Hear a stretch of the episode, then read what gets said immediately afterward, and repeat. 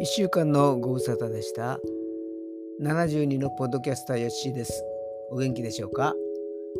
今週のエッセイの時間となりました。タイトルは東日本大震災から1年です。このエッセイは2012年に書かれたものですので今から約12年前になりますかね。えー、今日は今年初めての配信となります。えー、昔は書いたエッセイを順番にアップしていますが、今回は東日本大震災から1年というエッセイになりました。あれから13年、12、3年が経ったんですね。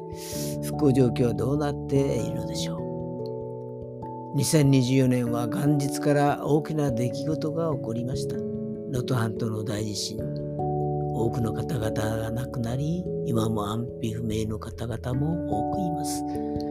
2日には航空事故が起こりました。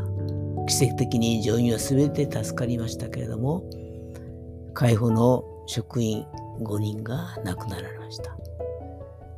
私には何もできませんけれども、末永い救と祈祷で応援したいと思っています。それでは今週のエッセイ第二東日本大震災から1年。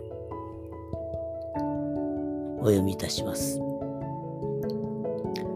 2011年3月11日午後2時46分マグニチュード9.1の大地震が東北地方を襲った。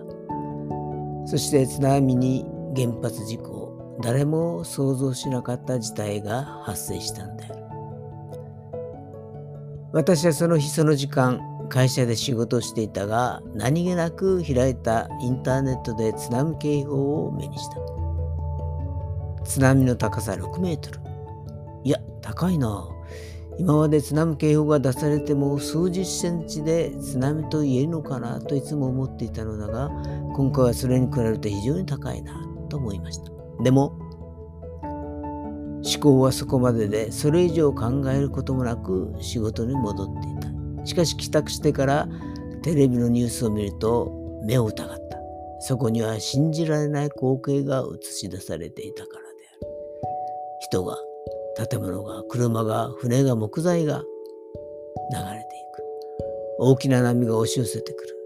6メートルどころではない。10メートルを超えている。ところによっては16メートルもの津波が来たところもある。もう人間はなすすべがない。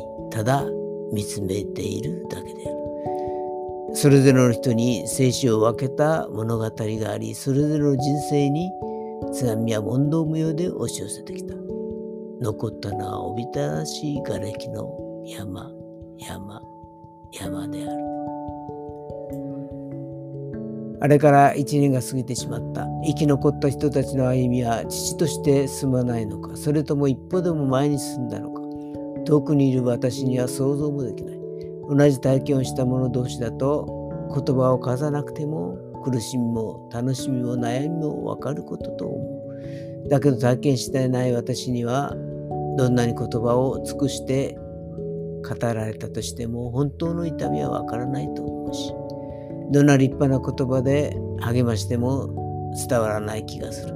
今までは人海戦術でよかったかもしれないが、これからは人が必要なところ、物が必要なところ、情報が必要なところ、心が必要なところ、被災地という一括りでは解決できない問題が多々出てくることだろう。そういうきめ細かい配慮の上に綿密な計画を立てた旗振り役が必要となってくることだろう。復興には長い時間と深い知恵が必要となってくる。国の舵取りは重大な仕事となってくる。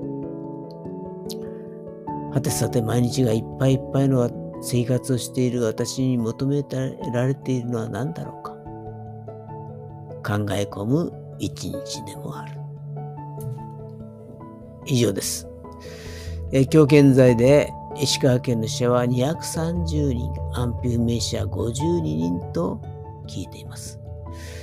悲しみの中にいる人々に早く平穏な生活が戻るようにお祈りいたします。ヨッシーでした。